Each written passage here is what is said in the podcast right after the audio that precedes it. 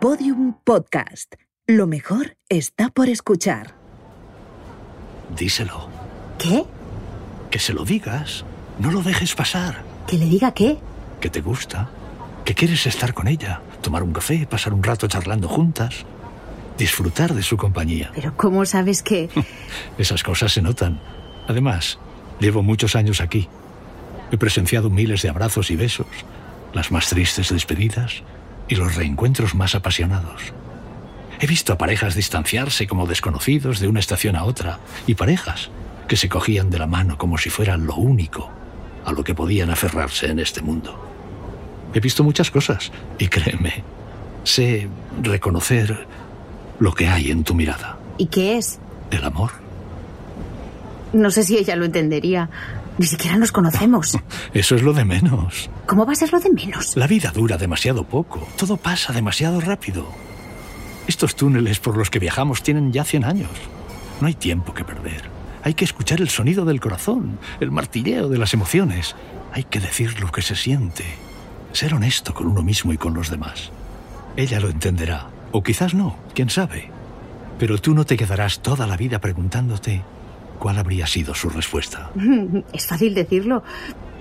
Pero necesito algo de tiempo. No tienes mucho. Se baja en la siguiente parada. ¿Cómo lo sabes? Ya te lo he dicho. Paso muchas horas aquí. Va a una academia de música muy cerca, en la calle de La Palma. Los martes y los jueves a esta hora. No lo sé. Esto es la vida real, no una película. Pues ya que hablas de películas, hazlo. O si no, te pasará como en El Columpio. ¿El columpio? Es un cortometraje. Un cortometraje, claro. Ya te he dicho que el cine no nos cuenta la realidad. En eso tienes razón. Nos cuenta la verdad.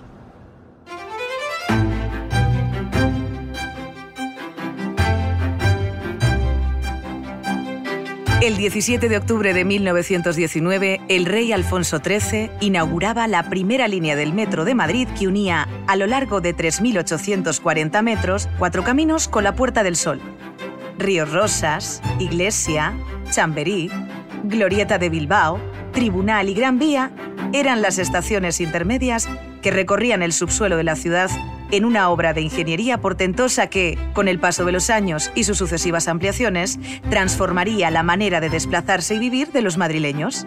En esta ficción sonora viajaremos por estas ocho estaciones y por los 100 inolvidables años de historia del Metro de Madrid. 100 años en Metro. Una serie de Metro de Madrid producida por Podium Studios.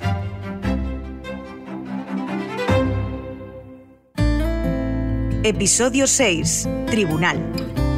El Columpio es uno de los cortometrajes más famosos de la historia del cine español. Fue dirigido en 1992 por Álvaro Fernández Armero y cuenta la historia de un flechazo de amor aquí, en el metro. Está protagonizado por Ariadna Gil y Coquemaya y, en fin, no voy a hacerte spoilers, pero creo que deberías verlo. ¿Qué, qué tal? ¿Cómo te llamas? ¿Hacia dónde vas? Me llamo Maite y te quiero llevar al huerto. Desde que te vi supe que eras la mujer de mi vida. ¿Sabes que me encanta tu forma de andar? ¿Roncas por las noches? Suelo leer en la cama y uso pijama de hombre. Me gusta desayunar cereales con leche. Siempre quise ser bailarina, aunque ahora soy secretaria. Odio a la gente que se pone chándal los Todas mis bragas son negras. ¿Usas calzoncillos largos? ¿Conoces la teoría del chorrero? Los perros me dan alergia. ¿Cómo llamaremos a nuestro hijo?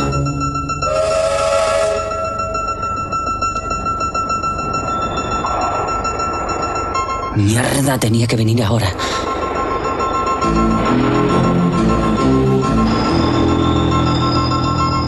Sube, se queda. ¿Qué hago? ¿Por qué no se mueve? Sígueme, sígueme. No te vayas, quédate conmigo. Venga, venga. Subo. Pero... ¿Y si me dice que no, qué? No pasará nada. Mañana volverá a salir el sol y seguiremos con nuestras vidas. Pero al menos lo sabrás. Hay algo mucho peor que un no y es, precisamente, la incertidumbre. ¿Tengo que hacerlo antes de llegar a tribunal? Ya te he dicho que se baja aquí. Además, hoy viene un poco antes. Tendréis tiempo de tomar un café. ¿Aquí? ¿Dónde? En cualquier sitio. Es el barrio de Malasaña, antes llamado Maravillas. Aquí hay de todo. Mira, la parada se llama Tribunal porque aquí mismo está el Tribunal de Cuentas del Reino, entre las calles La Palma y San Vicente Ferrer. Puedes recorrer cualquiera de ellas y llegar, por ejemplo, a la Plaza del 2 de Mayo. Allí hay multitud de cafés donde podréis tomaros algo. Sin ir más lejos, para seguir hablando de cine, está el Pepe Botella, el café en el que Alejandro Amenábar y Mateo Gil escribieron tesis. ¿Y, sabes qué? Si no se te ocurre nada, les preguntas a Daoiz o a Velarde. ¿A quién es? Ay, esta juventud. Es la estatua que está en el centro de la plaza. Rememora a los héroes trágicos de la Guerra de la Independencia contra los franceses. Pérez Galdós lo narró así, dando voz a Gabriel Araceli. Es el tercer libro de los episodios nacionales. Llegó el instante crítico y terrible. Durante él, sentí una mano que se apoyaba en mi brazo. Al volver los ojos vi un brazo azul con charreteras de capitán. Pertenecía a don Luis Daoiz, querido en la pierna, hacía esfuerzos por no caer al suelo y se apoyaba en lo que encontró más cerca. Yo extendí mi brazo alrededor de su cintura y él, cerrando los puños, elevándolos convulsamente al cielo, apretando los dientes y mordiendo después el pomo de su sable, lanzó una imprecación, una blasfemia que habría hecho desplomar el firmamento si lo de arriba obedeciera a las voces de abajo. Enseguida se habló de capitulación y cesaron los fuegos.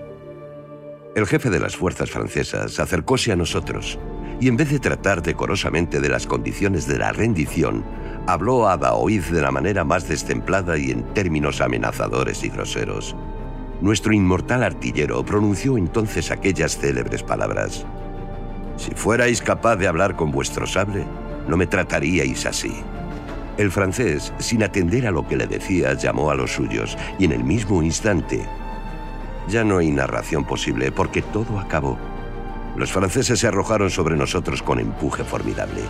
El primero que cayó fue Daoiz, traspasado el pecho a bayonetazos. Retrocedimos precipitadamente hacia el interior del parque todos los que pudimos, y como aún en aquel trance espantoso quisiera contenernos don Pedro Velarde, le mató de un pistoletazo por la espalda un oficial enemigo. Qué triste. La historia tiene momentos tristes, verdaderamente trágicos. Pero hemos de echar la vista atrás y aprender de los errores para poder seguir hacia adelante. Y no es por nada, pero nos estamos acercando a la parada. Y no sé si voy a poder hacerlo. Claro que sí. Eres joven. Es el momento de arriesgarse, de intentarlo, de no dar ninguna batalla por perdida. Mira, ya para terminar con esto del cine, un último ejemplo. Aquí, en estos vagones, transcurría una escena de laberinto de pasiones, la segunda película de Almodóvar. Era fresca, divertida, transgresora. ¿Sabes por qué? Porque había atrevimiento y, sobre todo, libertad. Seguro que si tuviera que rodarla ahora, Almodóvar haría algo muy diferente. Pero sin aquellas primeras películas, no habría llegado todo lo demás, incluyendo ni más ni menos que un Oscar. Me encanta Almodóvar. Y a mí, aunque yo no soy muy objetivo. Me encantan todos los directores de cine que han hecho películas en el metro. No puedo evitarlo. Aunque si lo piensas bien, son los más grandes. Gracita Morales subía apresurada las escaleras de la boca del metro de ventas en Atraco a las 3 de José María Forqué. Berlanga sitúa en el metro de Carabanchel la escena en la que Nino Manfredi intenta devolverle a Pepis Bert los útiles del oficio en El Verdugo. En Tío Vivo, José Luis Garci recrea una estación de metro de 1953 con el Zapataki de taquillera. Y en Bailame el agua, Unax Ugalde se enamora de Pilar López de Ayala al verla en el metro. No sé si esto te suena de algo. Y le escribe este poema. Bailame el agua. Úntame de amor y otras fragancias de tu jardín secreto. Sácame de quicio. Hazme sufrir. Ponme a secar como un trapo mojado. Lléname de vida. Líbrame de mi estigma. Llámame tonto. Olvida todo lo que haya podido decirte hasta ahora. No me arrastres. No me asustes. Vete lejos. Pero no sueltes mi mano. Empecemos de nuevo. Qué bonito. ¿Lo es? Así que no lo dudes, arriesgate. Como se arriesgó Almodóvar o todos los que hicieron posible la movida. Qué movida. ¿Tampoco has oído hablar de la movida? Oh, desde luego. O tú eres demasiado joven o yo soy demasiado. En fin, sigamos. La movida fue un movimiento cultural y sobre todo musical en los años de la transición, una época de libertad, jóvenes que querían desligarse de las ataduras del pasado. Mejor que yo te lo puede contar Fernando Navarro, crítico musical del país. La movida madrileña, tal y como se conoce, fue realmente una explosión musical que sucedió en Madrid, en Madrid capital, durante principios de los años 80 y sobre todo durante eh, la mitad de esa década prodigiosa de la música pop española y está protagonizada por adolescentes, gente joven, eh, los hijos de los padres que habían sufrido la última etapa de, de la dictadura franquista, pues esos hijos se lanzan a las calles con música, con pop y lo que hacen es protagonizar una eclosión musical espectacular, inocente, efervescente, llena de ideas, también irreverente y desenfadada, y son hijos burgueses de clase media. Realmente la movida está protagonizada por adolescentes de clase media española, de esa incipiente clase media española, que tienen muchas ganas de divertirse y sobre todo, como decía Pedro Almodóvar, hacer de, de su diversión, de su recreo, una manera de criticar el pasado que habían tenido sus padres bajo el yugo franquista. La movida madrileña realmente se movió por la zona de Malasaña, del centro de Madrid. Fue su lugar o epicentro básico, eh, locales como el Penta, pero también otro tipo de locales en los que giraba en torno a la movida, que también estaban por el, lado de Malasaña. Pero también eh, se extendió por otro tipo de, sitios, como fue lugares universitarios. En la Universidad Complutense de Madrid, de la Mesa Autónoma, como eran muchos eh, hijos de, esos padres de la última etapa franquista, mucha clase media que estaban accediendo a las universidades, también las universidades tuvieron momentos de, acogida de la movida madrileña. hubo muchos eh, centros neurálgicos que sobre todo era la noche madrileña tenemos que entender que la movida madrileña no se puede entender sin la noche madrileña, sin los bares de copas y discotecas que había en Madrid. Y ahí tenemos muchos que se han citado en canciones como la mítica Penta, pero también está la Vía Láctea y otros locales de Madrid que son infinidad, muchos de ellos ya han cerrado, eh, en los que se gestó todo un movimiento nocturno muy irreverente, muy desenfadado y con muchas ganas de hacer ruido. Y eso es lo que marcó la movida madrileña y que todo se giró en torno al centro de Madrid y a las universidades donde los estudiantes conectaban y estaban en común y ponían en común muchas ideas y luego las llevaban también a los bares.